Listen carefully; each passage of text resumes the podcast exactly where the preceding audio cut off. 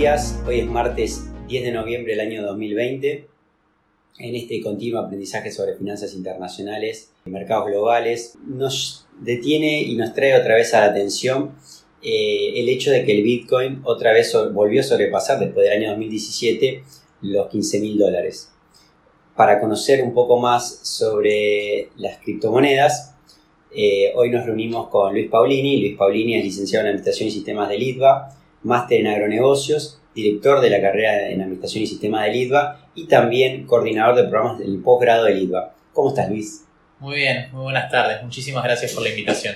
Bueno, recuerdo haber estado por allá en el 2011 cursando la maestría en finanzas y un compañero me dijo, eh, Doc, ¿por qué nominamos BTC, eh, Bitcoin? Y recuerdo haberle dicho, eh, no, Luis, yo no invierto en las cosas que no entiendo. Bueno, no, no está de más decir que cada vez que veo que el Bitcoin anda por estos valores me acuerdo de vos. Bueno, mirá, con el diario del lunes somos todos millonarios, ¿no? y más allá de cuando hablamos que esto era de por sí algo extremadamente novedoso, extremadamente moderno, se hablaba solamente en algunos círculos de gente que más dedicada a los sistemas, más dedicada a la tecnología, y bueno, en ese momento, digamos, si uno comparaba entre comprar una acción de Apple o comprar un Bitcoin, obviamente que, nadie o muy pocos hubiesen dicho vamos a comprar un Bitcoin, ¿no? Bueno, eh, me hace sentir un poco mejor realmente. Eh, pero, ¿qué, es un BTC? ¿Qué es un Bitcoin? Mira, de la misma manera que, hoy, y esto es medio trillado lo voy a decir, pero de la misma manera que hoy tenemos todos un dólar o un peso en nuestra billetera, en sí eh, eso es una especie de nota de cambio, ¿no? O un pagaré que nos va a dar un banco central en algún momento que bueno, tiene determinadas propiedades, ¿no? O sea, sabemos que tiene que ser una de cambio, puede, tiene que tener poder de cancelación, ¿no? Y etcétera. Bueno, de la misma manera que hoy tenemos un billete en la billetera, un Bitcoin, o no importa si un Bitcoin o cualquier otra criptomoneda, en sí es, es algo sobre lo cual todos nos ponemos de acuerdo que tiene un valor y que ese valor puede ser intercambiado. A diferencia de un papel billete, hoy podemos ir al kiosco acá a la vuelta a comprar y obviamente tenemos que sacar de la billetera, entregar justamente el, monto que nos da o que nos pide el, kiosquero para, pagar algún valor. Bueno, un Bitcoin o una criptomoneda nos permite justamente hacer eso de manera totalmente electrónica y particionándolo, llevándolo como a niveles de, por ejemplo, que yo te transfiera a vos 0.000 n bitcoins. ¿no? Entonces, es una, diferencia muy, muy, muy grande con el papel moneda. Eh, y bueno, también en sí, una gran diferencia de Bitcoin con los papeles moneda de hoy es que bueno, eh, y de nuevo acá puede ser que nos terminen llamando después de este podcast a los dos y nos digan de todo, pero en sí eh, los, bancos centrales ya hace muchos años empezaron a, emitir, digamos, el, famoso helicopter money de Bernanke, diciendo de que en verdad no, no, era necesario de alguna manera tener eh, todo el, circulante, por así decirlo, sustentado en, cosas más de valor, como pueden ser oro o, por así decirlo, otros, otros bienes que en sí han tratado de defender su valor a lo largo de todos los años, sino que ya de por sí el papel moneda era, bueno, virtualmente lo que se lo demanda, ¿no? Entonces, el valor de un dólar, el valor de un euro en sí, no, ya no, no, no, hacen el backing, digamos, por así decirlo, en, metales, sino que ya vale lo que la gente lo compre lo, lo, demanda y lo oferte. Impecable. Me puedo imaginar cómo, cómo se transacciona pero eh, porque digo, no es muy difícil, muy diferente a como cuando yo uso otra billetera de pago. Pero, ¿podés contarnos un poco qué pasa cuando yo hago o realizo una transacción con, la tecnología blockchain? Sí, mira, la, diferencia es, es, bastante importante, ¿no? Y es un poco la, también más allá de una diferencia tecnológica, una diferencia filosófica. En sí, cuando uno transacciona por cualquier tipo de billetera virtual que, conozcamos, ¿no? No importa decir marcas o los nombres de las billeteras, pero sí siempre están basadas en alguna especie de eh, sistema centralizado que en sí se encarga de hacer el, famoso libro contable, ¿no? O sea, yo si te transfiero plata a vos por, mi banco, lo que va a hacer mi banco es debitarme a mí de mi cuenta, eh, acreditarte en la tuya, entre los dos bancos se concilian los saldos y de esa manera eh, refleja que yo te transferí a vos dinero. En el medio pagamos dos peajes, o uno o lo que sea, siempre regulados por una entidad centralizada que es un banco central. A diferencia de esto, hoy una criptomoneda, cualquiera sea, eh, utiliza un sistema que bien lo dijiste, se llama blockchain, es un sistema que no interviene en ningún organismo centralizado, ¿sí? es totalmente descentralizado y eso implica de que entre pares, no importa dónde estén, puedan transar valores justamente con un sistema que en sí lo están regulando, mejor dicho, no está regulado y lo están monitoreando o está siendo parte de todos y de nadie al mismo tiempo.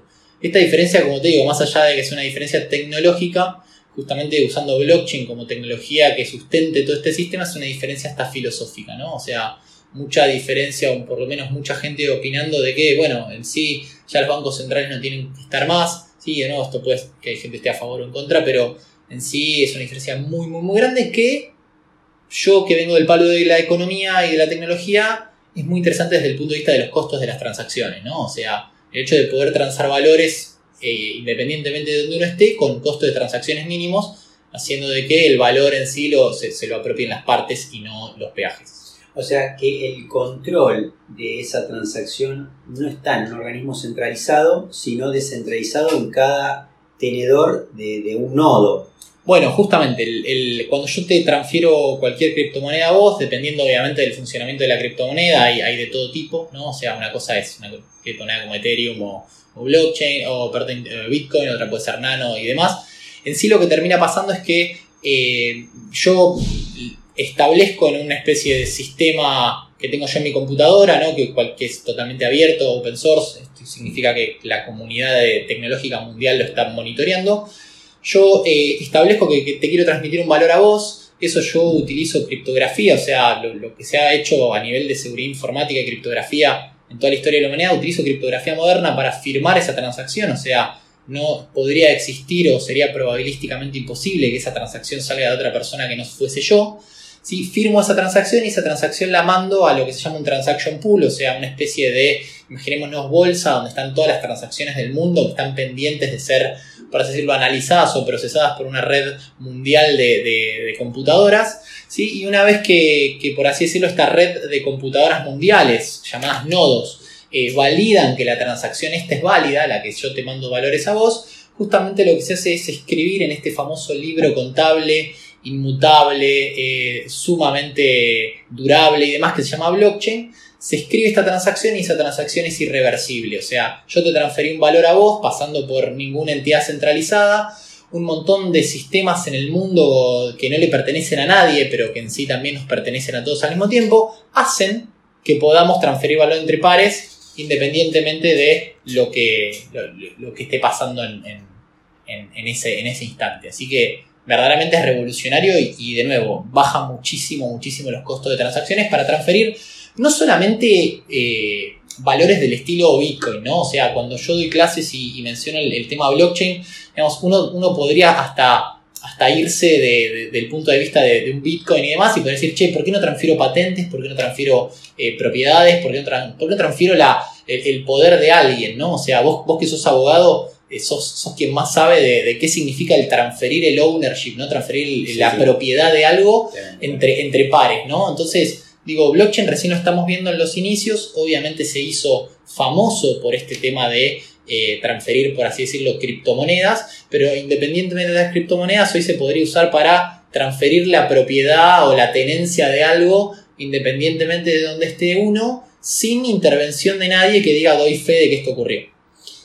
Se me viene acá una de las cuestiones, digo, porque hablamos de transabilidad, de trazabilidad, hablamos de cómo se transacciona, pero digo, en cuanto a su tenencia el Bitcoin, que creo que esto puede ser eh, una diferencia con otras criptomonedas, ¿cómo está diversificada la tenencia de la cripto? Mira, hoy, eh, o mejor dicho, el, tema criptomonedas en el mundo desde su por, por diseño en sí se hizo esto de alguna manera nadie pueda tener todo el poder ¿no? de, de, cómputo, mejor dicho, de todos los bitcoins en el mundo. Lo que terminó ocurriendo es que obviamente en países en donde existen más eh, regulaciones o, muchas más trabas a la hora de transaccionar valores eh, con, el exterior, obviamente ha ocurrido que esos países tienen hoy más, más eh, balances, por así decirlo, en Bitcoin que, que, el, resto, ¿no? O sea, países como China, e inclusive, bueno, no tenemos que negar que en Argentina también ocurre, o muchos países latinoamericanos, en donde sus monedas son un poquitito más débiles frente a monedas más fuertes como dólar y euro. Bueno, estos países terminan siendo, por así decirlo, eh, países con más propiedad eh, de criptomonedas que un país, llamémosle, no sé, un país como Suecia o países escandinavos, donde en sí el dinero ya es electrónico hace muchos años y en donde no existen regulaciones o barreras para el libre intercambio de capitales. Y, digamos, con esto de, la diversificación de la, de la moneda, pensé en la custodia, la transabilidad, y lo que se me viene ahora, que es otra característica de la moneda, ¿hasta dónde pueden crearse Bitcoin? ¿Se pueden crear indefinidamente? Digo, puede, puedo pensar, digo, bueno, está bien, estoy a otra moneda, pero veo que todas las monedas fiat hay una constante incremento en la impresión de monedas y esto termina produciendo devaluaciones. Lo vemos en el caso de la libra esterlina, que en los últimos 400 años perdió el 99.9% de su valor. Digo, ¿hasta dónde pueden imprimirse BTC? Bueno, mira, el, particularmente lo que es Bitcoin existe un límite teórico que justamente es el que está definido inclusive por código. O sea, los programadores que se encargan de, evolucionar la criptomoneda, eh, si hay algo que no han tocado nunca es el tema de la cantidad de Bitcoins que pueden imprimirse. ¿sí? O sea, es como, como existe una cantidad limitada que nunca va a poder ser superada. Obviamente que en esto existen muchas teorías. Eh, digamos, por un lado los, monetaristas, ¿no? Y por otro lado todas las contras que dicen que no, que en verdad, eh, digamos, el valor de algo no depende de, por así decirlo, su, existencia, sino de, la oferta y la demanda. Nuevo, Bitcoin particularmente se pone del lado de, bueno, esto va a valer justamente por el hecho de que se van a imprimir una cantidad determinada, ¿no? Se, se, van a emitir una cantidad determinada y a partir de eso no se va, no se va a emitir más, ¿no? Esto hace que obviamente, de nuevo, dependiendo de dónde vos estés mirando la, la teoría eh, económica digas, che, esto va a valer más con el tiempo o esto va a ser solamente un, bluff ¿no? Y, no va a valer. Pero de nuevo, lo que ha demostrado Bitcoin es que desde el día cero, ¿no? el día de su génesis hasta el día de hoy se ha incrementado el valor. Eh, que de nuevo, o sea, no, no tenemos la, bola mágica para saber si esto va a seguir para adelante o no. Todo el mundo dice que sí, o por lo menos esto indica que sí, pero de nuevo, acá por lo menos no venimos a charlar sobre el futuro, sino que venimos a charlar de de, qué es lo que nos parece esto, que es una revolución tecnológica y económica al mismo tiempo. Pero digo, hay como un límite en los 21 millones de Bitcoin, ¿no? Una vez que llega ahí, como que empieza a decrecer asintóticamente el costo, el precio, la emisión. la emisión. Exactamente, claro. O sea, hay un límite teórico que es, a partir de ese momento, la, la emisión de Bitcoin va a ser, por así decirlo, cada vez menor, cada vez van a emitir menor cantidad de Bitcoins. Y eso va a hacer que, de nuevo, los Bitcoins que la gente tenga teóricamente por ley de oferta y demanda deberían de eh, valer cada vez más. ¿sí? De nuevo, acá esto es un experimento, digamos, la, economía es un experimento social, eh, te diría, de lo más interesante del mundo moderno, y esto puede, de nuevo, hacer que esto valga cada vez más, o inclusive puede ser un, bluff y decir, bueno, esto capaz que fue un lindo experimento, y, y, nos divertiremos. Mm, entendí que ahora puedo transarlo, entendí mm, que medianamente que queda escrito en un libro en la blockchain, eh, y entendí que tiene un nivel de impresión limitado. ¿Cómo se custodia? ¿Qué hago? ¿Dónde me lo llevo al Bitcoin? ¿Me llevo a mi casa? ¿Lo tengo? Digo, ¿qué son esto de las hot wallet y las cold wallet? Bueno, esto es, esto es increíble, ¿no? Porque el hecho de que esté todo guardado en una especie de registro contable mundial, de que todos somos dueños y nadie al mismo tiempo, ha hecho de que de alguna manera podamos llevarnos los bitcoins con nosotros. De la misma manera tenemos una billetera física, bueno, hoy nos podemos llevar los bitcoins eh, en una billetera virtual, ¿sí? que justamente de alguna manera eso está grabado en este blockchain y, dice que tal, tal cosa es propiedad nuestra. ¿no? Nosotros nos llevamos de alguna manera nuestra llave criptográfica, una llave que probabilísticamente descubrirla es, hoy es imposible ¿no? con la tecnología que, hoy tenemos. Y que de esa manera eh, nadie de alguna manera podría eh, intentar, o como nos roban hoy la billetera por la calle, bueno, esto sería prácticamente imposible, ¿no? O sea, tendrían que llevarse, por así decirlo, un papel impreso con nuestra, con nuestra llave criptográfica y además eh, a punta de pistola pedirnos que le revelemos la frase secreta para, para desbloquear esa billetera, ¿no? O sea, nuevo, doble factor de autenticación, esto hace que sea mucho más seguro que una billetera física. Eso por un lado, y si no, también lo que podemos hacer es, tenerlo en, una cuenta custodia, ¿no? O sea, de la misma manera que hoy tenemos un banco, bueno, existen exchanges, existen eh, entidades que, de nuevo, en este caso centralizan a veces las transacciones, nosotros podemos tener una cuenta ahí y ellos lo que hacen es resguardar estos, estas criptomonedas ¿no? en, una cuenta, llamémosle, bancaria, en verdad, digital, digital si no, no es bancaria, bueno, no pertenece a un sistema bancario, pero de la misma manera que hoy hay un banco, existen estos exchanges que nos guardan en una cuenta que accedemos por usuario y contraseña, como accedemos a cualquier sistema hoy, eh, una propiedad sobre, una, sobre una o varias criptomonedas. ¿no? El hecho de tener exchanges es que también las podemos cambiar por otras, o inclusive a veces también, eh, como el caso de exchanges locales, las podemos cambiar hacia moneda física, ¿no? hacia fiat currencies, eh, y, nos lo transfieren a un banco. ahí lo puedo cambiar por un dólar. Dólar, peso, lo que, lo que quiera, siempre y cuando lo soporte el exchange.